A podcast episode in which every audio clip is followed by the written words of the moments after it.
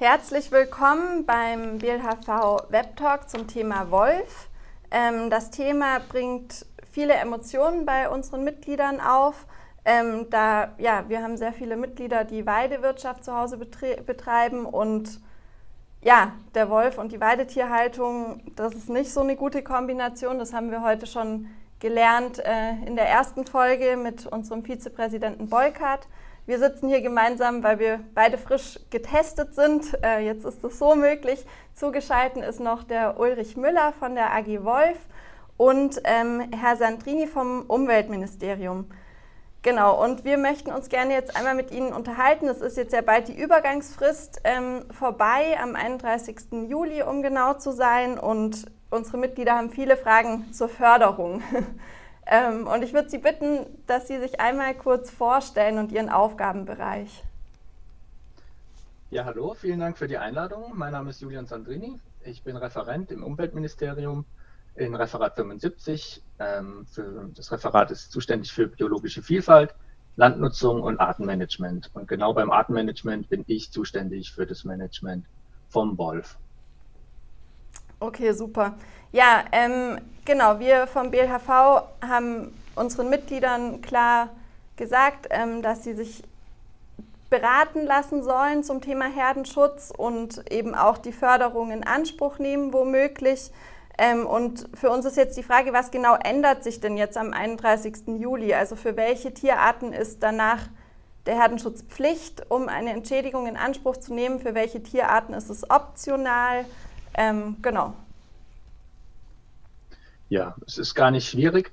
Ähm, zum Sommer hin läuft also die Übergangsfrist aus für Schafhalter, Ziegenhalter, Halterinnen auch natürlich und für Halter von ähm, landwirtschaftlich gehaltenem Gehegewild. Also für die drei Arten haben wir einen definierten Grundschutz im Schwarzwald ähm, definiert.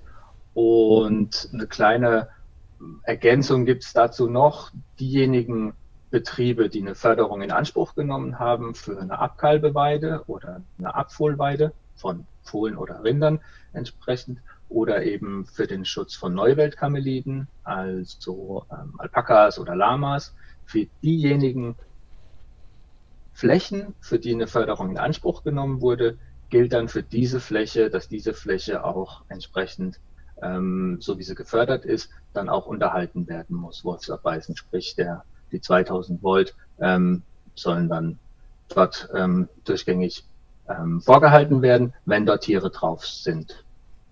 Weil es gibt ja da keine automatische Kopplung bei den Abfuhlweiden, dass die immer bestoßen werden zum Beispiel. Okay, und wie ist, also wie kann ich sowas nachweisen? Muss ich dann da ein Zauntagebuch führen oder also wie, wie weiß ich das nach, dass ich den, den wolfsabweisenden Grundschutz eingehalten habe?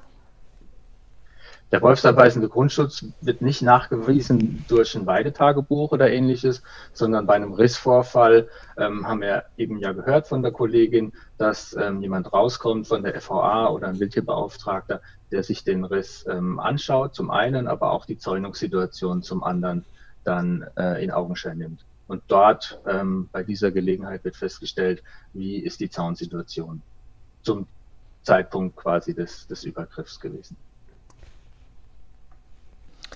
Herr Sandrini, ich hätte nochmal eine Verständnisfrage.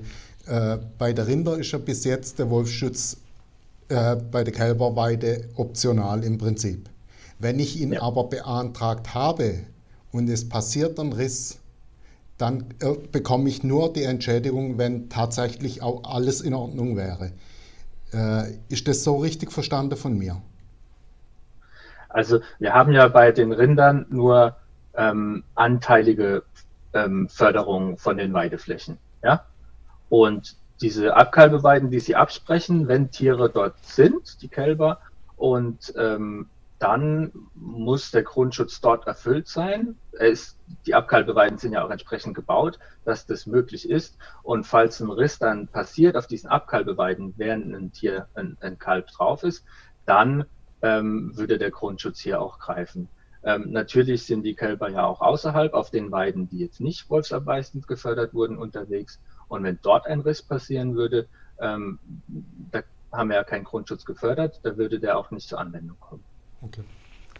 Okay, also nochmal ganz direkt gefragt, wenn ich jetzt beispielsweise Alpakas habe, dann ist es meine Entscheidung, nehme ich die Förderung in Anspruch und verpflichte mich damit aber auch, den Grundschutz zu erhalten oder nehme ich die Förderung nicht in Anspruch und verpflichte mich damit auch für nichts und bekomme die Entschädigung, auch wenn ich den Grundschutz nicht habe. Ganz genau. Das okay. ist bei den Neuweltkarmelitenhaltern, das ist bei den Rinderhaltern genauso und bei den Pferdehaltern. Okay. Also ja. ist eine völlig freiwillige Geschichte für die Neuweltkarmeliden und auch für ja. die Rinder. Und ähm, also eine Frage, die bei uns immer wieder aufkommt, ist, woher denn diese 0,3 Hektar bei den Abkalbeweiden kommen und wie das im Alltag praktikabel ist. Also wenn ich eine saisonale Abkalbung habe, ist es nochmal ganz anders, als wenn es eine ganzjährige ist. Aber generell ähm, ja, haben viele unserer Mitglieder einfach das Problem, wenn sie jetzt diese Förderung in Anspruch nehmen und dann die Abkalbeweide so einzäunen, dann ist natürlich da sehr schnell ein hoher Druck auf das Grünland. Es ist äh, schnell die Situation, dass man irgendwie zufüttern muss. Ähm, all solche Themen. Ja. Also zum Einstieg möchte ich sagen, dass ähm, die Zahlen selbst ähm, sind von den bayerischen Kollegen entlehnt. Ähm, das, die Landesanstalt für Landwirtschaft hat es zum einen berechnet und das Fachzentrum für Kleintierhaltung. Wir haben also diese Vorgaben dann auch von der LAZBW für Baden-Württemberg nochmal prüfen lassen, ob das auch ähm, für unsere hiesigen Verhältnisse hinkommt. Und es wurde uns bestätigt, dass wir mit den Zahlen arbeiten können. Und der Hintergrund ist der, ähm, dass wir aufgrund der Gefährdungslage ähm, eben nicht in den Vollschutz bei Rindern und Pferden äh, gerade momentan gehen. Ähm, daher ist es ja, wie eben schon erwähnt, ein freiwilliges Angebot. Diejenigen, die einsteigen möchten in den Herdschutz, genau eben der ähm, verwundbarsten Teile, nämlich der Kälber. Wir wissen aus anderen ähm, Gebieten, dass eben das mit den sehr jungen Kälbern insbesondere beginnt, ähm, wenn der Wolf da ähm, mit Rindern in Kontakt kommt und Risse fabriziert. Und da wollen wir einfach ein Angebot machen. Also wir sehen das tatsächlich jetzt gerade auch vor dem Hintergrund der, der Besiedlung mit unseren zwei Wölfen als Einstieg ähm, und nicht als fertiges Kochrezept. Wir haben einen Einstieg mit diesen Abkalbeweiden, wo die Tierhalter reinkommen können und sich mit der Materie wolfsabweisender Herdenschutz auch erstmal vertraut machen können. Und um eben diesen Bereich der verwundbarsten Zeit, die ersten Lebenswochen der Kälber abdecken zu können, bieten wir hier eine ziemlich flexible Möglichkeit, die die Tierhalter wahrnehmen können.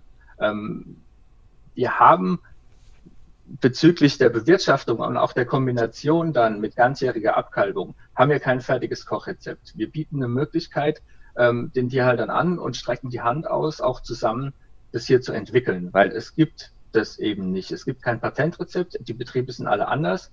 Ähm, deswegen ist es tatsächlich ein, ein dynamischer Einstieg in dieses, äh, in dieses System mit, mit wenigen Vorgaben auch. Ich habe es ja erwähnt, ähm, außerhalb der Abkalbeweide haben wir keine Verpflichtungen zum Schutz. Und natürlich stehen die Kälber auch außerhalb. Idealerweise natürlich dann, wenn die ersten Lebenswochen rum sind. Aber es muss in den Gesamtkontext ähm, passen. Und daher haben wir auch die Herdenschutzberatung durch die FVA da ganz nah mit drin, um hier eben auch bestmögliche Systeme zu entwickeln, zusammen vor allem mit den Tierhaltern und auch mit der Landwirtschaft selbst, ähm, um da auch jetzt Erfahrung zu sammeln. Wir haben jetzt zwei Wölfe, wir haben noch keine Übergriffe auf Kälber und jetzt ist der Zeitpunkt hier dynamisch zu lernen und zu optimieren auch. Ja, Herr Müller und Herr Beukert, Sie haben beide Mutterkühe zu Hause. Ähm, haben Sie noch weitere Fragen zu dem Thema Abkalbeweiden? Äh, ich habe Herr Sandrini, was ich noch nicht ganz verstanden habe, auf was bezieht sich die Fläche genau, also von diesen 0,3 Hektar? Ist das auf den Gesamtbetrieb gesehen, je nachdem, wie ich das angemeldet habe, über Fakt oder wie, wie, wie wird das genau gerechnet? Oder ist es nur die Fläche, die eingezäunt ist? Ich habe es noch nicht ganz verstanden. Also die 0,3 Hektar beziehen sich aufs Kalb. Also man hat ja als Betrieb, haben sie eine durchschnittliche Herdengröße und wissen ja ungefähr pro, pro, pro Mutterkuh gibt es ein Kalb. Und da ist das, das Kälbchen dann relevant pro Kalb, ähm, gibt es dann 0,3 Hektar, die man bezogen auf den Gesamtbetrieb dann einzäunen können. Und wo das ist, ob das stallnah ist, ob das verschiedene Flächen auch sind, das ist dann wirklich auch wieder eine Einzelfallentscheidung. Also das ist, das ist von uns nicht vorgegeben. Man kann diese Flächen auch teilen. Ähm, wie es halt in den Betrieb passt und in die Lage der, der Weideflächen auch. Dankeschön. Ja, ich hätte noch eine Frage. Wie wird denn so eine Entschädigung berechnet? Also jetzt beispielsweise, wenn ein Kalb verloren geht, also da, bei Kälbern haben wir extrem schwankende Preise. Ähm, wonach berechnet sich der Wert, der da entschädigt wird? Ja, wir haben also ähm, hier schon mit den, mit den Schaf, mit den Rissen bei Schafen und Ziegen ähm, gute Erfahrungen gemacht, ähm, durch enge Einbeziehung auch der, der Fachverbände, also der Tierhalterverbände. Und der, der, der Wert des Tieres orientiert sich am Wiederbeschaffungswert. Und okay. ähm, es geht also nicht rein um, um Werte von der Tierzeugenkasse, sondern tatsächlich, was ist das Tier zum Zeitpunkt des Risses dann auch für den Betrieb wert. Ähm, natürlich stecken da perspektivisch die, die, also die, der Preis dieses Tieres, wenn es voll ausgebildet wäre und dann in den Verkauf ginge, ähm, das wird natürlich nicht hundertprozentig abgebildet, ähm, weil da natürlich auch die Investitionen nicht, nicht reingesteckt wurden in dieses Kalb. Aber es geht um, einen fairen, um eine faire Entschädigung zum, zum aktuellen Marktpreis und ähm, zum Wiederbeschaffungspreis. Herr Sandrini, äh, wenn ich das jetzt richtig verstanden habe, also und ich glaube das auch, ähm, ähm, dass ein fairer Preis sicherlich bezahlt wird, aber jetzt gehen wir davon aus, wir haben ja jetzt in jeder Tierrasse, egal was es ist, sind es Ziege, Schafe oder auch ähm, äh, Rinder, ähm, haben wir ja auch sag mal, wertvolle Nutztiere, äh, Zuchttiere, die ja zum Teil auch einen hohen Wert haben, wenn es jetzt so ein Zuchtbetrieb ist. Ähm, ähm, kann das dann auch abgebildet werden oder fallen wir da zurück auf den Marktpreis?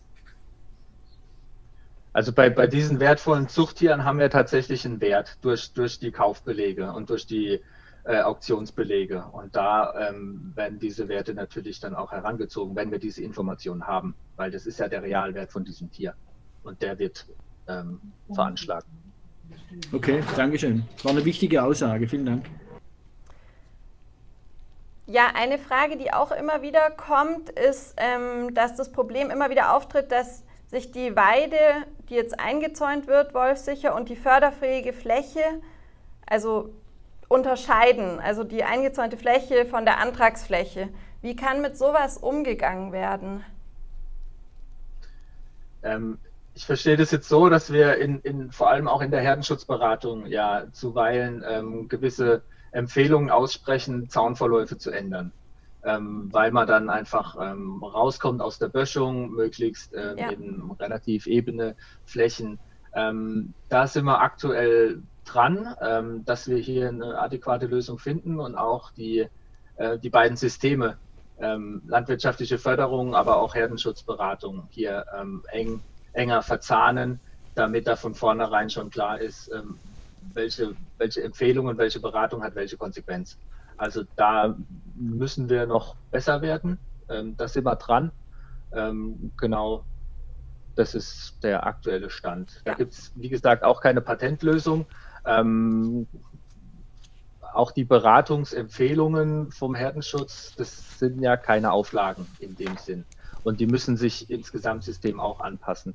Ja. Ähm, und und ähm, es sind natürlich dann auch Möglichkeiten, die man empfiehlt, die ideal sind. Es ist aber nicht die einzige Möglichkeit, was zu verbessern oder den Herdenschutz herzustellen.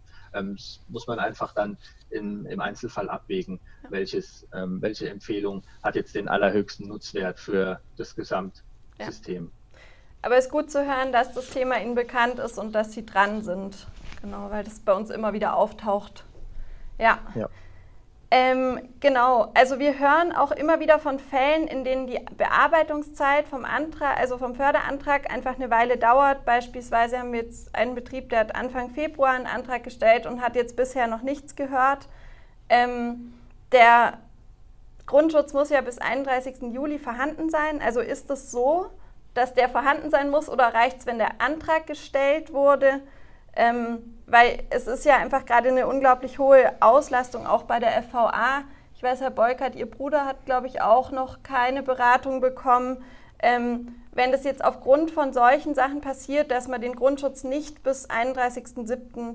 hat, aber dann nach dem 31.07. ein Riss passiert, aber man den Antrag gestellt hat und einen Termin versucht hat zu vereinbaren, wie wird mit solchen Grenzfällen umgegangen werden? Ja, also ich denke, da muss man nochmal ins Gedächtnis rufen, dass wir den Grundschutz ja für Schafe und Ziegen hier ähm, fordern und die ja. Gehegehalter. Und darum geht's. Und hier müssen wir prioritär ähm, schauen, dass wir den Druck auch hochhalten. Druck nicht im negativen Sinne, sondern dass wir tatsächlich ähm, die bestmögliche Sicherheit in der Fläche bekommen, um diesen Wolf auch weiter zu erziehen, damit wir eben nicht Situationen bekommen, wo ein Shift von Wildtieren hin zu Nutztieren passiert. Und daher ähm, momentan ist es diese, diese Deadline gesetzt. Ähm, wir haben auch noch keine, mir sind noch keine ähm, Anträge oder, oder Begehrlichkeiten bekannt, diese Frist zu verschieben. Prioritär sind auch in der Beratung eben gerade Schafe, Ziegen und die Gatterwildhalter ähm, auch werden bedient. Und ähm, für die Rinderhalter, für die Pferdehalter, für die Neuweltkamelidenhalter kann ich sagen, da ist, da ist, das ist eine entspannte Situation. Es passiert ja den Betrieben nichts, wenn die erst Ende des Jahres dann ähm, dort eine Abkalbeweide installieren würden. Also von daher haben wir da zeitlich nicht den, den großen Druck bei den, bei den ähm, Bauern mit Großvieh. Das bedeutet, dass auch gerade, also wenn ich jetzt äh, mich um einen Beratungstermin bemüht habe oder ähm, einen Antrag gestellt habe, als Mutterkuhhalter beispielsweise, ähm, liegt es dran, dass die Bearbeitungs also die Bearbeitungszeit ist gerade so lang, weil die Priorität auf Schaf- und Ziegenhaltende Betriebe und ähm, Wildbetriebe gelegt wird, oder? Also kann ich mir das so erklären, dass die gerade eher mal äh, ja, einfach schneller bearbeitet werden, weil da die Priorität höher ist? Also das ist unsere Priorität, wie es die einzelnen Ämter vor Ort machen. Ähm, das kann ich Ihnen en Detail nicht sagen. Okay. Aber ähm, natürlich wollen wir insgesamt äh, den Herdenschutz voranbringen. Also es bleibt jetzt, es wird nicht aussortiert. Ähm, das ist ein Rinderhalter, der kommt jetzt auf den Stapel ganz rechts und wird als allerletztes bearbeitet. So ist es nicht, so ist es auch in der Beratung nicht. Ähm, ja. Aber wie gesagt, ähm, es sind einfach sehr viele Anträge, schlicht und ergreifend. Das hat vor allem auch damit zu tun, dass wir ja die Förderbedingungen nochmal erweitert haben. Also wir sind ja auf die 100% Förderung bei Material und zum Teil auch bei, der, bei, der, ähm, bei den Erstellungskosten. Und das hat natürlich nochmal einen Boom ausgelöst. Und diesen Boom bearbeiten wir gerade und die Kollegen in den unteren Ämtern. Also es findet gedanklich eine Priorisierung statt, weil wir bei den Schafen und Ziegen als gefährdete, gefährdetste Rasse da einfach in die Puschen kommen müssen. Aber ähm, diese Priorisierung ähm, generiert kein, kein Aussieben okay. der Rinder halt mit Betrieb. Und das ist aber also eben für so Grenzfälle, wenn das, wenn jetzt jemand quasi diese Problematik hat als Schaf- oder Ziegenhaltender Be Betrieb, da wird versucht, eine Lösung zu finden, wenn alles getan wurde, um den Grundschutz sicherzustellen, aber das eben bis zum 31.07. aufgrund der Auflast Auslastung nicht möglich war. Ja, natürlich. Also ja. wir haben Corona, ähm, wir haben äh, in der Herdenschutzberatung ähm, die Aktionen, die, die, die Gruppenangebote so nicht machen können. Es ist, läuft ja. alles auf Einzel, das, wir hören es später ja, es läuft viel auf einzelbetriebliche ja. Beratung raus und Kapazitätsgrenzen äh, muss man da einfach beachten. Und ähm, es geht ja darum, dass wir einen Schutz hinbekommen und die Tierhalter mitnehmen und nicht für irgendwas bestrafen. Das ist die Linie des, des Landes bisher. Ich sehe auch nicht, dass, dass da ein anderer ähm, Zungenschlag reinkommt. Und von daher tun wir unser Bestes, um die Leute mitzunehmen und auch zu motivieren und nicht noch zu demotivieren. Für die Förderung als solches gibt es ja auch keine Deadline, bis wann man maximal einen Antrag stellen kann. Also das wird auch über der 31.07. hinaus, gerade auch für Ziege und Schafe, äh, weiterhin möglich sein. Ja, unbedingt. Wir haben ja auch Betriebe, die neu anfangen, die reinkommen. Also es läuft durch. Wie auch im Nordschwarzwald auch. Wir haben ja 2018 angefangen und nach wie vor läuft dort das alles. Und das ist eine Daueraufgabe. Ja, ähm, Genau, eine weitere Frage, die bei uns ankam, ist, wie berechnet sich denn die Förderung von den 1230 Euro pro Kilometer pro Jahr für mobile Zäune. Also berechnet sich das nach der Kilometer, nach der Anzahl der Netze auf dem Betrieb oder werden die Strecken vermessen, die mit diesen Netzen gezäunt werden? Wie wird dabei berücksichtigt, dass die Netze mehrmals im Jahr auf derselben Fläche auf- und abgebaut werden müssen? Also ja, also wir haben in der Regel ja diese, diese Aufwandsentschädigungsförderung entweder über F3, eben über diese Laufmeter, ähm, wie Sie es eben angesprochen haben, oder alternativ eben auch, wenn es günstiger ist für die Tierhalter, über diese Flächenverträge, ähm, diese, ähm, diese, diese Pflegeverträge, LPRA und LPRB-Verträge. Und da ist die Sachlage ja klar, das sind die LPR-Flächen, die bekannt sind, die dann gefördert werden mit 100 Euro pro Hektar. Und bei der F3-Förderung nach den Laufmetern haben wir in der Regel, ähm, ist es angelehnt an den geförderten Zaun. Also wir haben einen, einen, einen Antrag über Zaunförderung bekommen von dem Tierhalter und basierend auf den Angaben, das sind ja Angaben drin über Zaunlänge, über die, über die Flächen, die da geschützt werden sollen. Und das ist dann unsere ähm, ja, unsere Zielmarke, an der wir uns orientieren, wo wir die Zaunlänge her ableiten. Das ist das eine, ähm, wo, die, wo die Zahl herkommt, die man, ähm, die man tatsächlich dann auch fördert. Und von der Kalkulation her ähm, haben wir uns vom Land ja an die KTPL ähm, Modellrechnung angelehnt, die war Basis für die Notifizierung des Bundes. Also wir haben in, mit diesen neuen Fördermaßnahmen haben wir uns angelehnt an die, die bundesweite Notifizierung von Fördermaßnahmen. Und da wird eben das KTPL-Papier zur Berechnung von Herdenschutzmaßnahmen ähm, zugrunde gelegt und da haben wir uns angelehnt. Das sind die Kosten. Das ist auch im Internet äh, frei verfügbar. Können Sie vielleicht auch, keine Ahnung, einen Link oder so noch den, den, den Interessierten anbieten. Kann ich auch gerne nochmal weiterleiten. Gerne, ja kann es da in der Förderung auch äh, höhere Sätze geben, weil wir haben ja zum Teil im Schwarzwald ganz andere Voraussetzungen, wie wenn wir jetzt meinetwegen auf der Bar draußen sind, wo man dann auch entsprechend maschinelle äh, Zaunfreischneide äh, vornehmen könnte. Im Schwarzwald geht es im Normalfall immer nur mit dem Freischneider, dann auch eben über entsprechende Höhenmeter hinweg, wo es ja dann wesentlich schwieriger ist. Gibt es da unterschiedliche Förderungsmöglichkeiten? Also, also in der Höhe. Ja, ja. Also wir haben ja diese, diese drei ähm, Module in der Höhe, aber die sind eigentlich nur basierend auf dem Zauntyp. Momentan haben wir keine feinere Abstufung für, ähm, für besondere schwierige Verhältnisse. Ähm, genau, das, das, gibt, das gibt diese Kalkulation und die Notifizierung des Bundes in der Form nicht her. Ähm, und damit wir damit schnell auch auf die Fläche kommen konnten, ist es natürlich etwas grober. Ähm, klar, ähm, den, für den einen ist es vorteilhaft dann in der Summe, auch in Baden-Württemberg, und für den anderen ist es leider dann auch nicht ganz vorteilhaft von der Berechnung her. Das liegt in der, in der Natur von so einer pauschalen Förderung leider. Darf ich noch einmal ähm, auf die Frage von Herrn Burkhardt äh, nachhaken? Also ich bin ein Täler, äh. Ähm, in der Ferne hört man die Motorsense, wo mein Mitarbeiter den Zaun gerade freischneidet. Die vierte Litze unter am Boden, die ja sehr, sehr schwierig freizuhalten ist. Und, gut, und ich hoffe, äh, dass wir nicht nur solche Sommer wie die letzten drei Sommer haben. Also das heißt auch ein bisschen mehr Niederschlag, aber auch letzten Sommer mussten wir drei bis viermal freischneiden, die vierte Litze. Ähm, und ich, ich, sehe das halt, dass, dass natürlich bei diesen Unebenheiten und wie es der Bernhard Bulkert auch angesprochen hat, es ist extrem, was da wirklich Arbeit drin steckt, weil es muss ja, und das wissen Sie besser wie ich wahrscheinlich, Herr Sandrini, weil Sie ja da auch Fachmann sind, ähm, der, der, Wolf, äh, man braucht dringend die unterste Litze, wichtiger wie alle dazwischen, nicht? Ähm, weil er einfach so ein Stunde durchgeht und wenn du da nicht hinterher bist, auch bei einem starken Zaun, ähm, schaffst du es einfach nicht, den richtig freizuhalten und könnte man da nochmal irgendwie, ich habe aber das aus Ihrer Wortmeldung auch gehört, dass man da nochmal nachjustieren könnte, oder das ist ja einfach ganz wichtig. Äh, wie sehen Sie das? Oder können wir von unserer Seite da nochmal was tun? Oder können wir Sie das nochmal einfach vor, vorzeigen oder irgendwie sowas?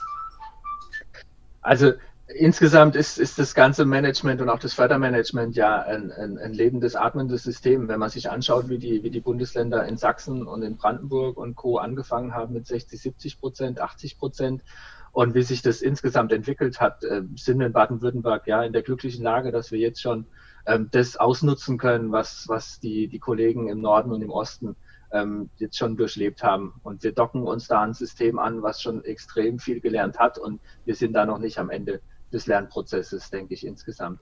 Ich möchte ja auch nochmal äh, äh, kurz genau darauf ähm, was anregen und zwar ist es ähm, die Gründung von dem Bundeszentrum, wo habe ich Bundeszentrum Weidetiere und Wolf. Das wird jetzt gerade vom Landwirtschaftsamt ich glaube, letzte Woche wurde es eröffnet. Und wir hatten da schon eine, eine Anfangsveranstaltung, wo auch gesammelt wurde, was für Ideen und was für, ähm, was für Probleme noch ähm, ganz präsent sind. Und natürlich ist es diese Arbeitsbelastung ähm, und auch diese Mehrarbeit, gerade auch im, Nebenbe im Nebenerwerb. Das ist kein Baden-Württemberger Spezial. Das haben wir auch in Bayern, das haben wir auch in anderen Ecken. Und das sind genau Probleme, die auf Bundesebene angegangen werden und auch wie man da ähm, eine, eine noch besser, also eine, eine, optimale Unterstützung einfach der Tierhalter bekommen kann, damit keine Flächen verloren gehen, weil das ist ja einfach der ähm, das Horrorszenario, dass uns tatsächlich unsere Kulturlandschaft ein Stück weit zuwächst. Und das müssen wir verhindern. Und da ist auf jeden Fall Bedarf noch drin, auch Forschungsbedarf ähm, und auch ähm, gewisse Entwicklung, die man da noch ähm, fördern kann.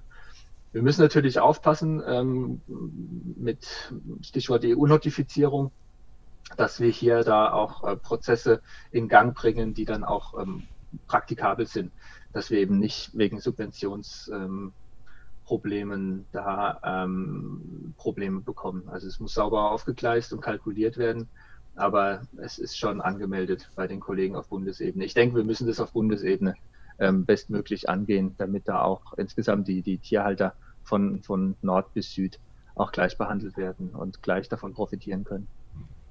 Noch Nachfrage.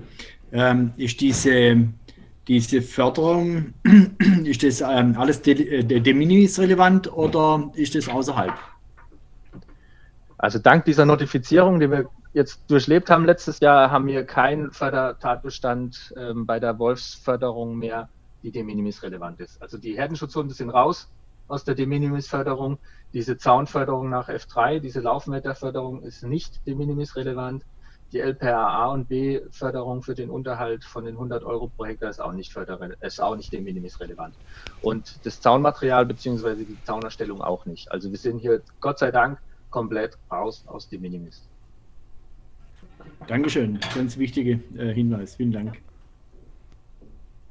Ja, ich glaube, also eben, wir sind froh, dass es eine, also dass es eine, Arbeits-, äh, eine Aufwandsentschädigung gibt, aber wäre super, wenn Sie das nochmal mitnehmen könnten, einfach dass von vielen unserer Mitgliederbetriebe aufgrund der Topografie einfach diese, auch eben bei einem Festzaun, die 235 Euro nicht ausreichend sind, vor allen Dingen, wenn man irgendwie eventuell noch jemanden anstellen möchte, der sowas auch übernimmt, um bei einem selbst die Arbeitsbelastung ein bisschen niedriger zu halten. Also ja, sind wir froh, wenn Sie das nochmal mitnehmen. Genau. Ähm, was auch noch ein bisschen zu Verwirrung bei uns geführt hat, ist diese ganze Thematik mit, äh, also dass auch Ställe wolfsabweisend werden sollen. Also ja, könnten Sie da noch mal was dazu sagen? Da gab es ein Infoschreiben vom 25.11. Das war, glaube ich, auch bezogen auf äh, Schaf- und Ziegenhalter zunächst, aber genau, da wären wir froh, wenn Sie da noch mal kurz drüber sprechen könnten. Ja, sehr gerne. Ähm, wir haben die, die Zäune, die ja allen klar sind, auf der Weide müssen die Tiere geschützt werden. Wir haben aber aufgrund von einzelnen Ereignissen in der Bundesrepublik wo wir auch äh, Wölfe hatten, die es sehr einfach hatten, in, in Ställe reinzukommen, ähm, hatten wir dann die Idee, das gleich mitzudenken. Ähm, ein Gebäude ist für einen Wolf ja erstmal ähm, einfach nur ein Gebäude.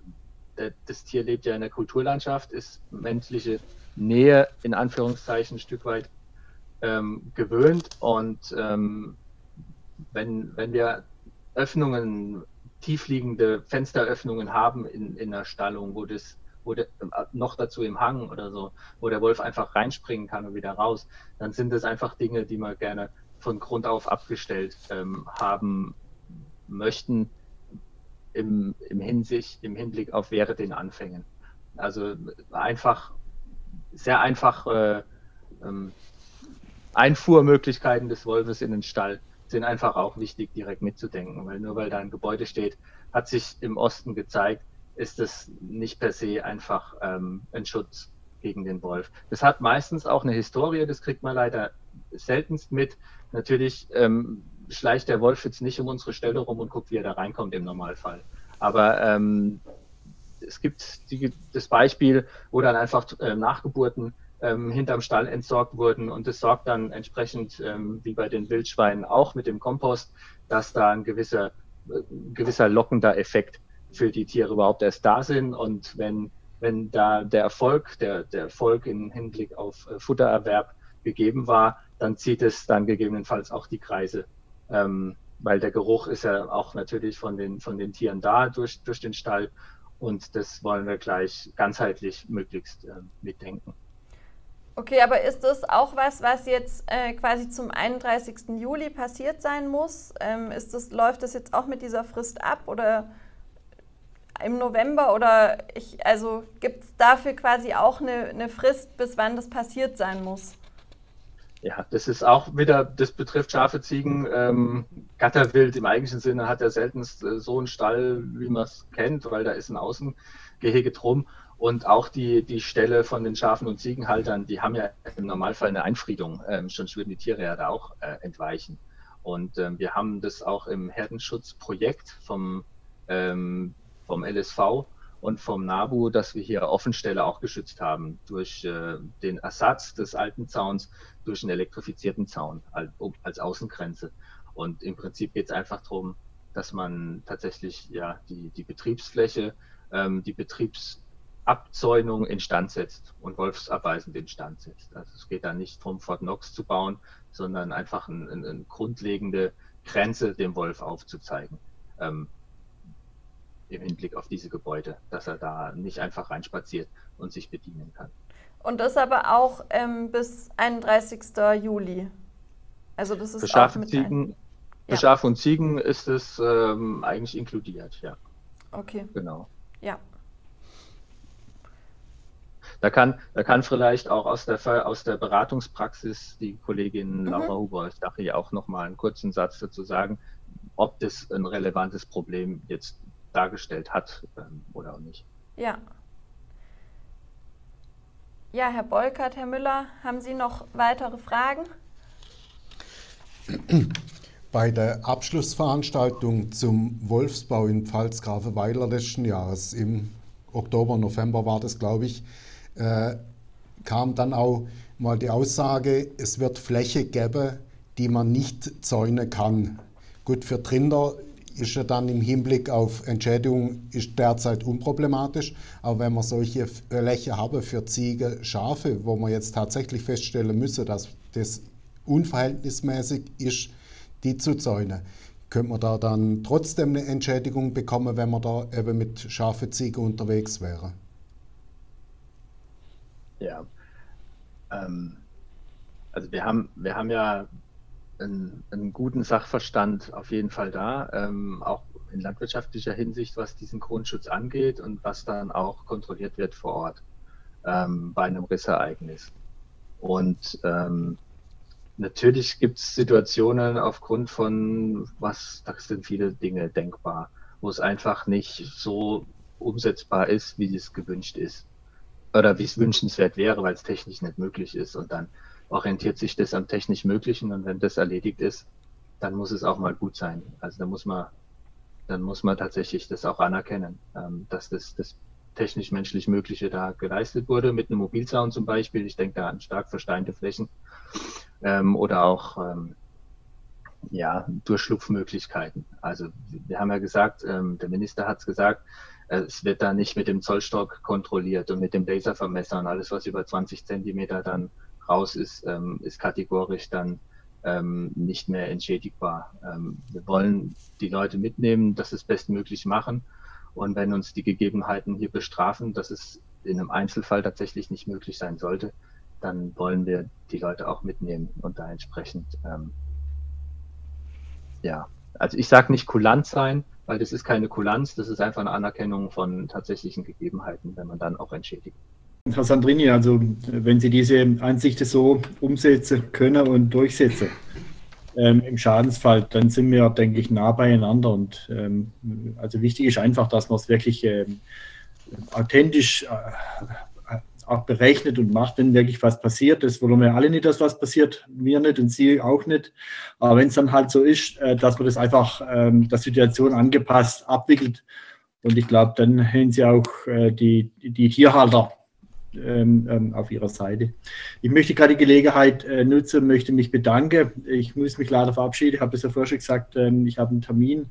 Ähm, sehr interessante ähm, Diskussion und ich freue mich, wenn wir auf diesem Niveau und auf dieser Ebene äh, weiter äh, diskutieren können. Gehen Sie das bitte auch mit ins MLR und wo Sie überall Ihre Stationen haben. Ich denke, da kommen wir alle voran. Wir für uns Bauern, Viehhalter und auf der anderen Seite eben äh, die Politik und die Landwirtschaft. Vielen Dank dafür.